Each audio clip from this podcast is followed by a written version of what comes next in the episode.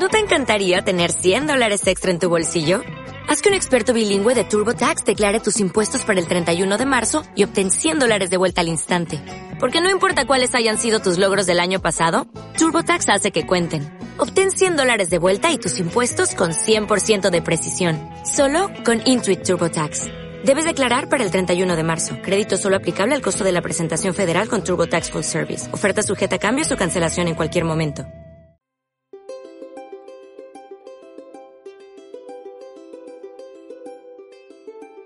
Bienvenidas y bienvenidos a Suncuyay, un proyecto sobre activismo, América Latina, feminismos, empoderamiento, resistencia, identidades, música, educación.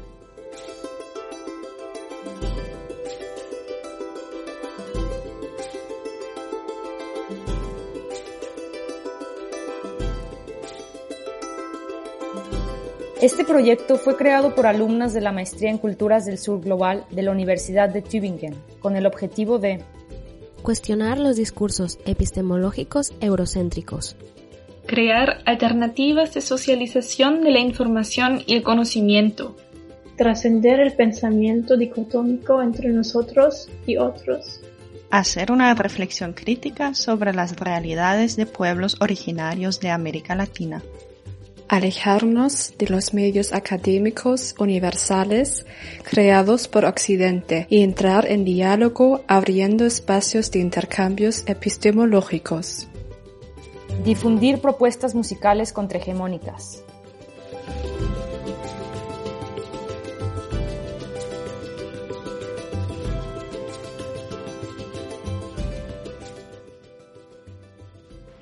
Alguien guarmicuna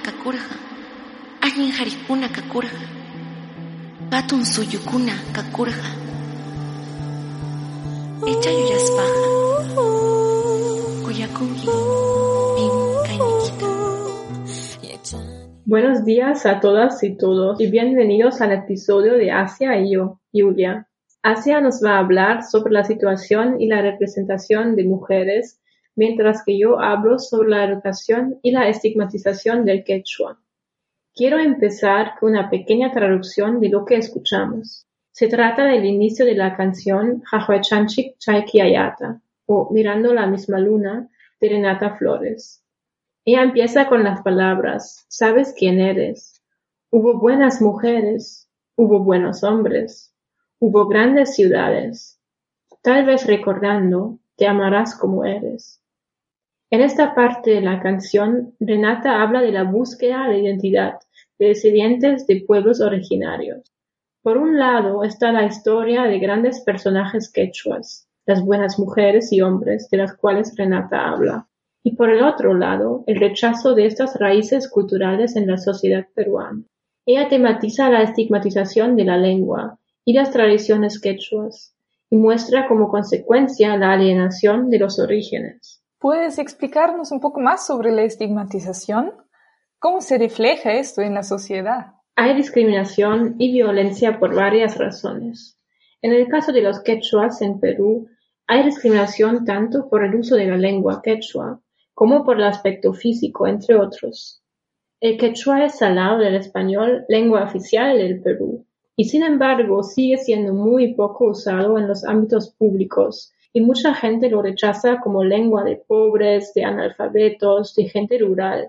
Y además hay una gran variedad de otras lenguas como el aymara o el yanesha.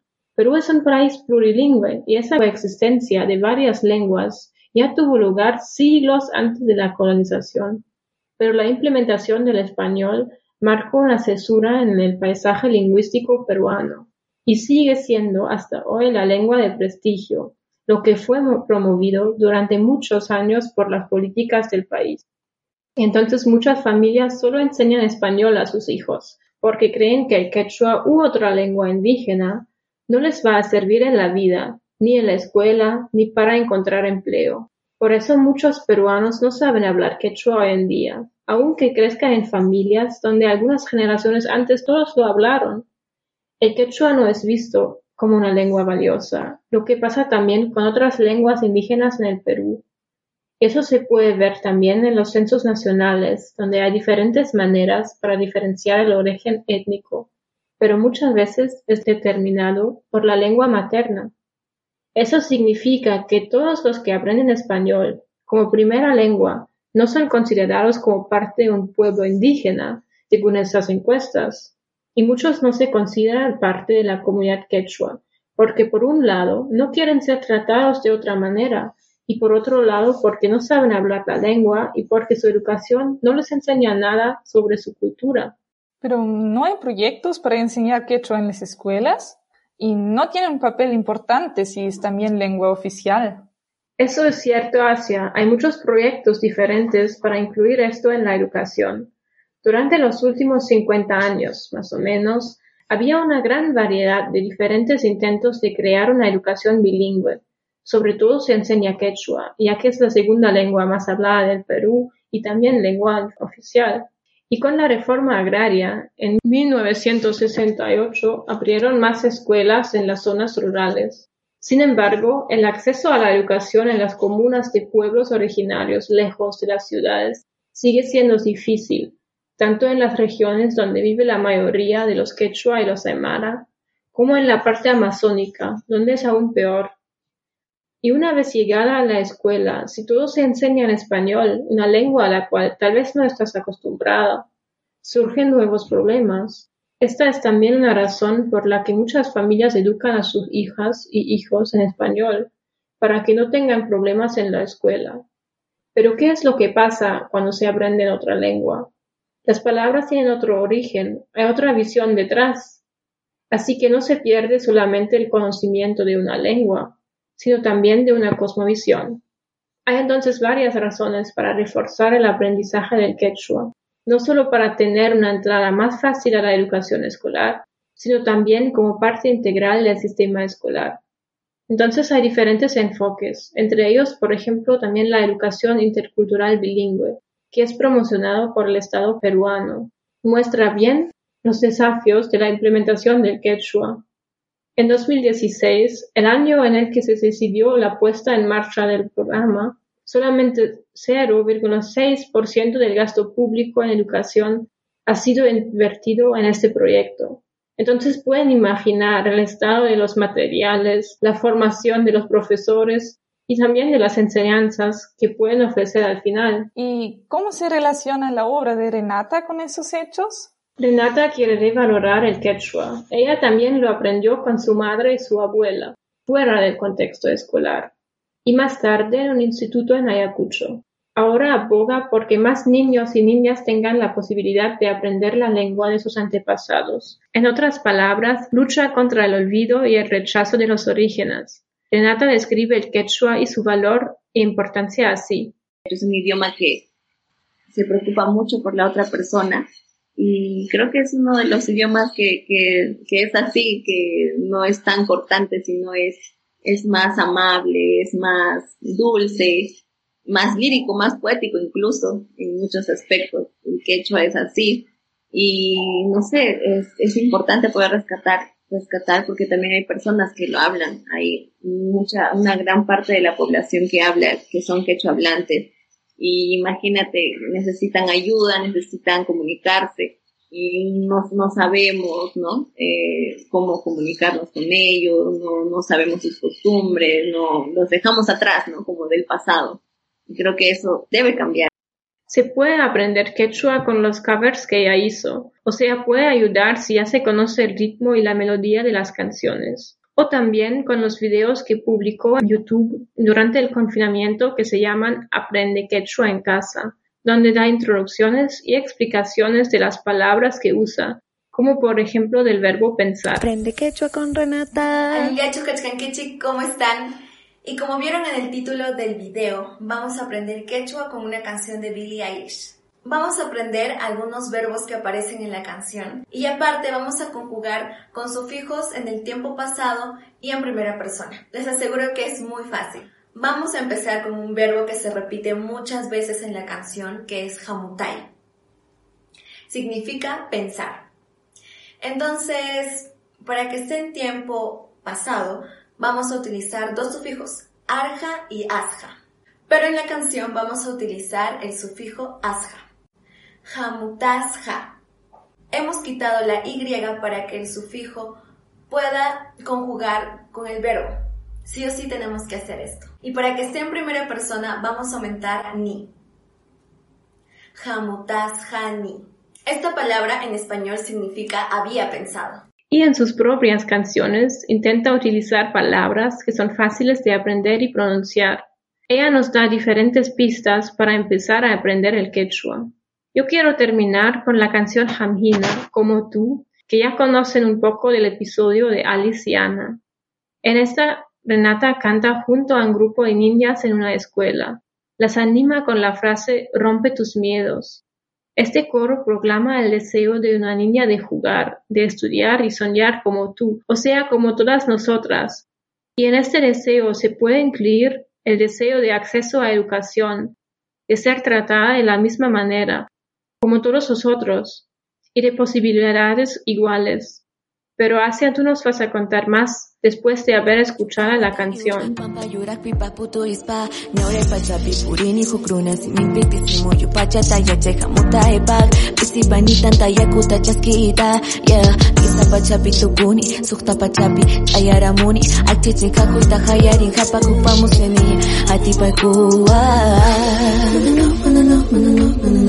Chani chui mataro aita. Yo tu mi chisi ya iwan kunyunaku Pipas uyari chuhispe pachataya chani chu Wai Mancha koita pake Puketa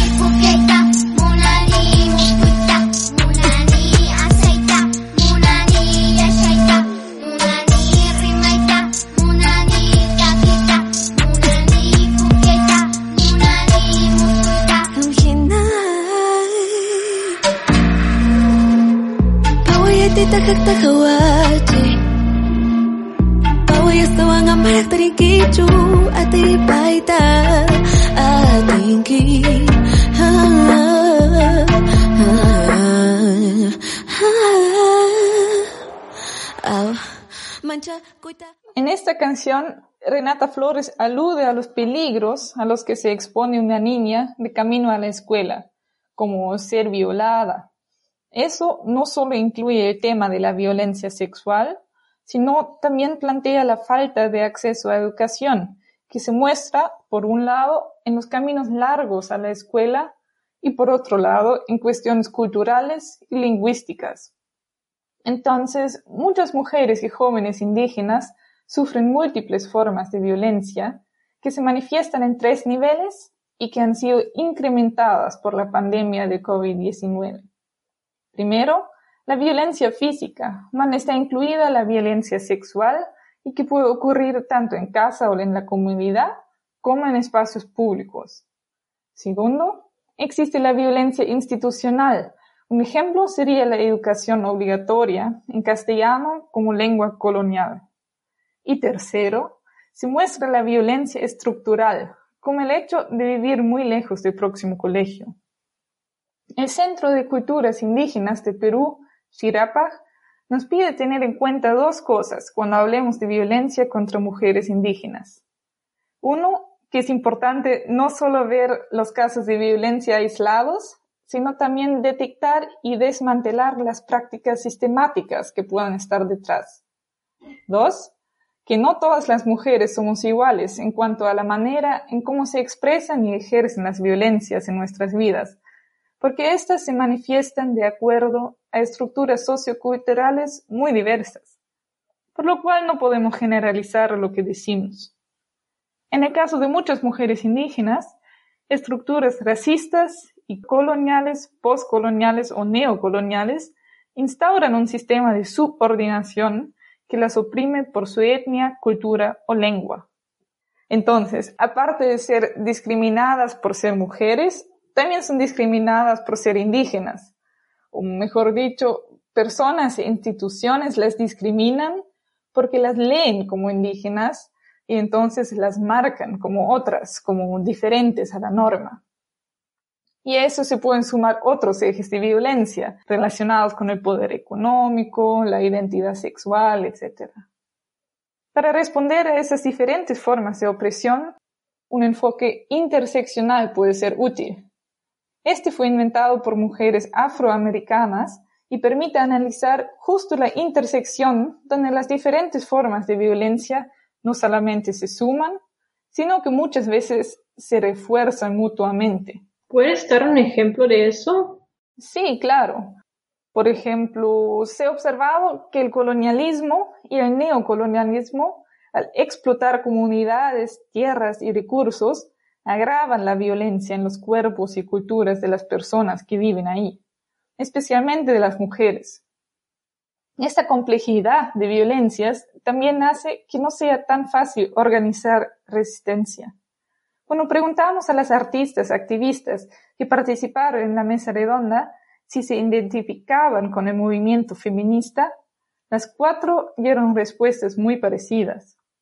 Que sí, se identificaban, pero solo por partes, y que había aspectos del feminismo hegemónico que hacían que no se sentían representadas por completo. Takiyamaru, por ejemplo, criticó que el feminismo blanco mantenía un discurso muy sectorizado que no correspondía a la complementariedad entre hombres y mujeres que estaba en el centro de su cosmovisión. Y Silva Falcón también criticó la separación fuerte que se enseñaba en algunas ramas del feminismo. Entonces, ¿cómo se pueden articular asuntos feministas y asuntos indígenas en el ámbito de movimientos sociales? Bueno, la mayoría de los movimientos sociales nacen cuando un grupo de personas se autoidentifica como tal y se organiza para luchar contra sus opresores. Muchos de esos grupos se han propuesto mantener justicia y equidad en su trabajo, pero se produce una tensión entre la intencionalidad de ser diversos a un lado y al otro lado la necesidad de responder a las opresiones más sentidas y a una lógica política que da más oportunidades para presentar demandas si vienen de un grupo que se presenta como homogéneo. Es justo por eso que hablamos de feminismos en plural, para destacar que existen luchas muy diversas contra el trenzado de opresiones patriarcales, coloniales, racistas, etc.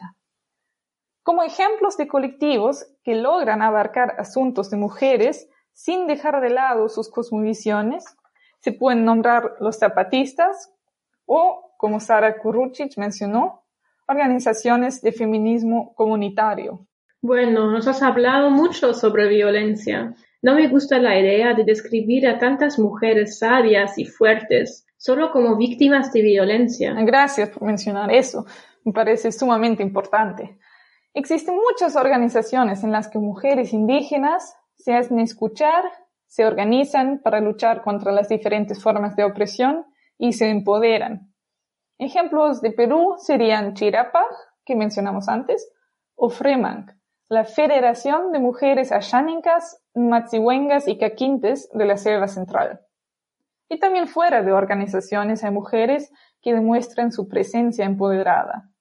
Renata Flores es una de ellas y se considera una representante y una voz de mujeres andinas. Aparte de luchar a través de su música y propios proyectos educativos, también participa en campañas y movilizaciones por los derechos de las mujeres. En la entrevista nos contó que en sus canciones y videos quería presentar a las mujeres andinas como empoderadas y que a pesar de todo el mestizaje y pérdida cultural, seguían en pie como representantes orgullosas de sus tradiciones. Sobre Jamjina dijo, y en Jamjina también, ¿no? Tenía una historia, una historia que contar y queríamos eh, contarla también de una forma diferente, ¿no? Eh, eh, no como una niña que, pobrecita, que está caminando, sino como una niña que, que, es valiente, que todos los días tiene que pasar eso y se ve, ¿no? Como camina en montañas, en, en, en las partes verdes, ¿no? En el campo. Eh, y finalmente llega a la escuela y está en la escuela y todos protestan, ¿no? En, el coro dice, eh, quiero jugar, quiero cantar, quiero reír, quiero estudiar, quiero soñar. Una canción que tiene como tema central la agencia y el empoderamiento de las mujeres es tijeras. Como nuestras compañeras explicaron en episodios anteriores, el título se refiere a la danza de tijeras que normalmente solo se bailaba por hombres.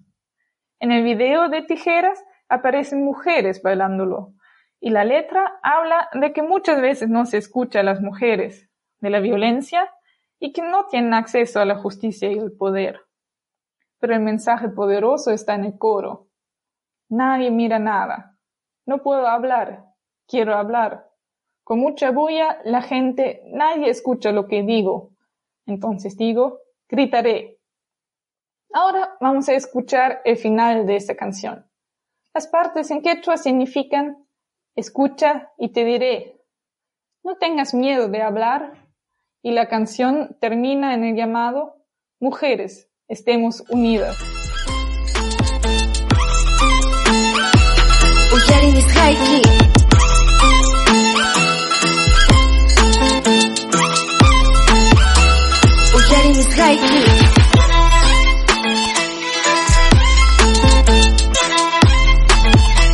Maita.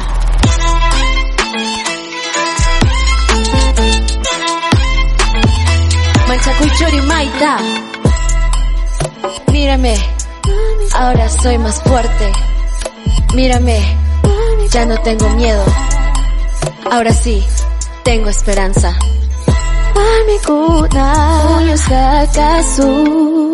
También hay otras cantautoras que incluyen la lucha de mujeres indígenas en su arte y activismo. Vamos a presentarles brevemente a la Mafia Andina, un dúo originario de Ecuador, que hace rap en quichua y español, mezclando sonidos andinos y electrónicos. La cantante, que formó parte de la mesa redonda que organizamos, se llama Taki Amaru, que viene de Takasami, la fuerza femenina y creativa de la música, y de Amaru, la fuerza de la tierra y de la sexualidad.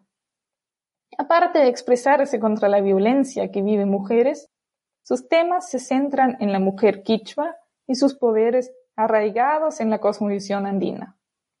Para cerrar este episodio, quisiéramos compartir la canción Amurumi con ustedes. En este tema, la mafia andina cuenta la historia de una mujer que se transforma para encontrar a su verdadero ser femenino, haciendo uso de saberes y rituales andinos. Tiene partes de reflexión en quichua que están pensados en torno al empoderamiento de las mujeres y partes en español que critican el sistema patriarcal y antropocéntrico, o sea, centrado en los humanos dejando de lado la naturaleza. El video muestra cómo Takeyamaru se viste con ropa ancestral se baña en un río y prepara chicha. Todos esos actos que forman parte de una ceremonia dirigida a lo femenino. En su canción, la mafiandina usa la imagen de una serpiente que renueva su piel para describir esta transformación en una mujer fuerte y sabia que está conectada con la naturaleza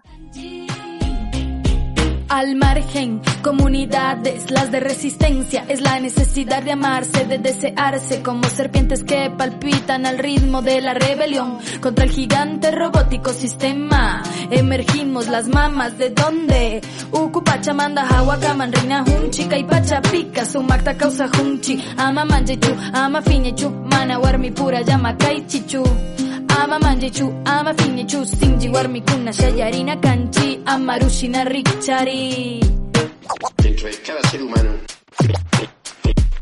existe la energía creadora. Amaru mi kanchi, ñu kanchi, shugnyanda mi pas kanchi. Amaru mi kanchi, ñu kanchi, shugnyanda mi pas kanchi. Amaru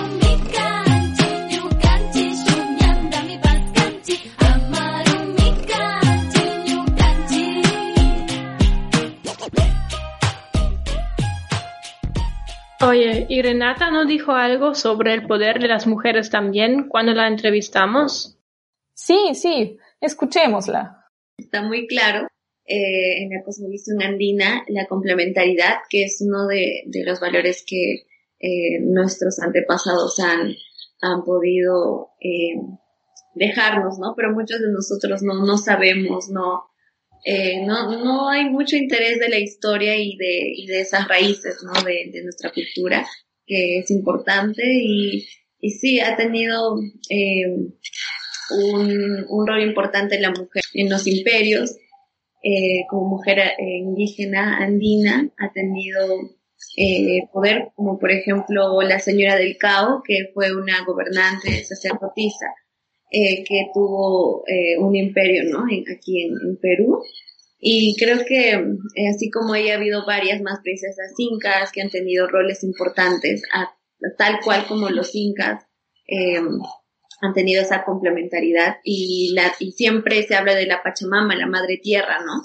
que los incas respetan mucho, nuestros antepasados respetan mucho y hasta ahora hay muchas personas indígenas que, que respetamos eh, la Pachamama, la madre tierra, ¿no? Es como la mujer que, que nos da la fertilidad y, y el alimento para, para nosotros. De esto también trata el nuevo disco que Renata va a publicar pronto. Sí, es un, es un álbum eh, que va a tocar varios temas, eh, va a ser como una línea del tiempo, eh, el álbum de la mujer indígena, eh, de las personas indígenas, ¿no? Que hemos, que, que, hemos pasado, como va a ser un poco más de historia también, se va a contar un poco de historia, eh, pero de una forma que no es, eh, no sé, que normalmente se, se escucha o se, o se ve o, ¿no? o se lee, sino de una forma así muy didáctica, ¿no?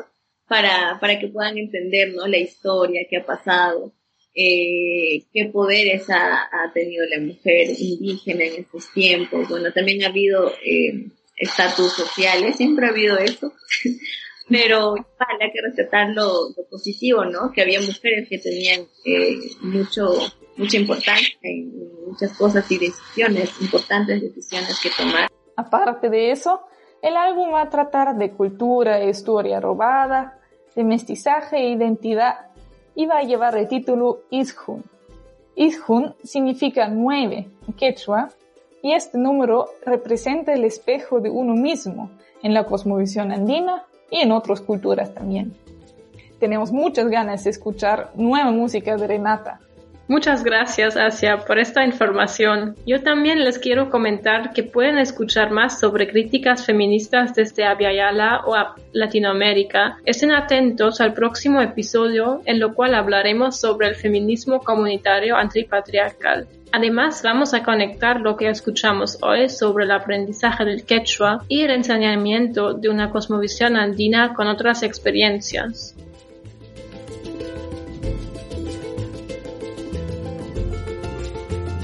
Gracias por escuchar Suncuyay, un proyecto de estudiantes de la Maestría en Culturas del Sur Global de la Universidad de Tübingen.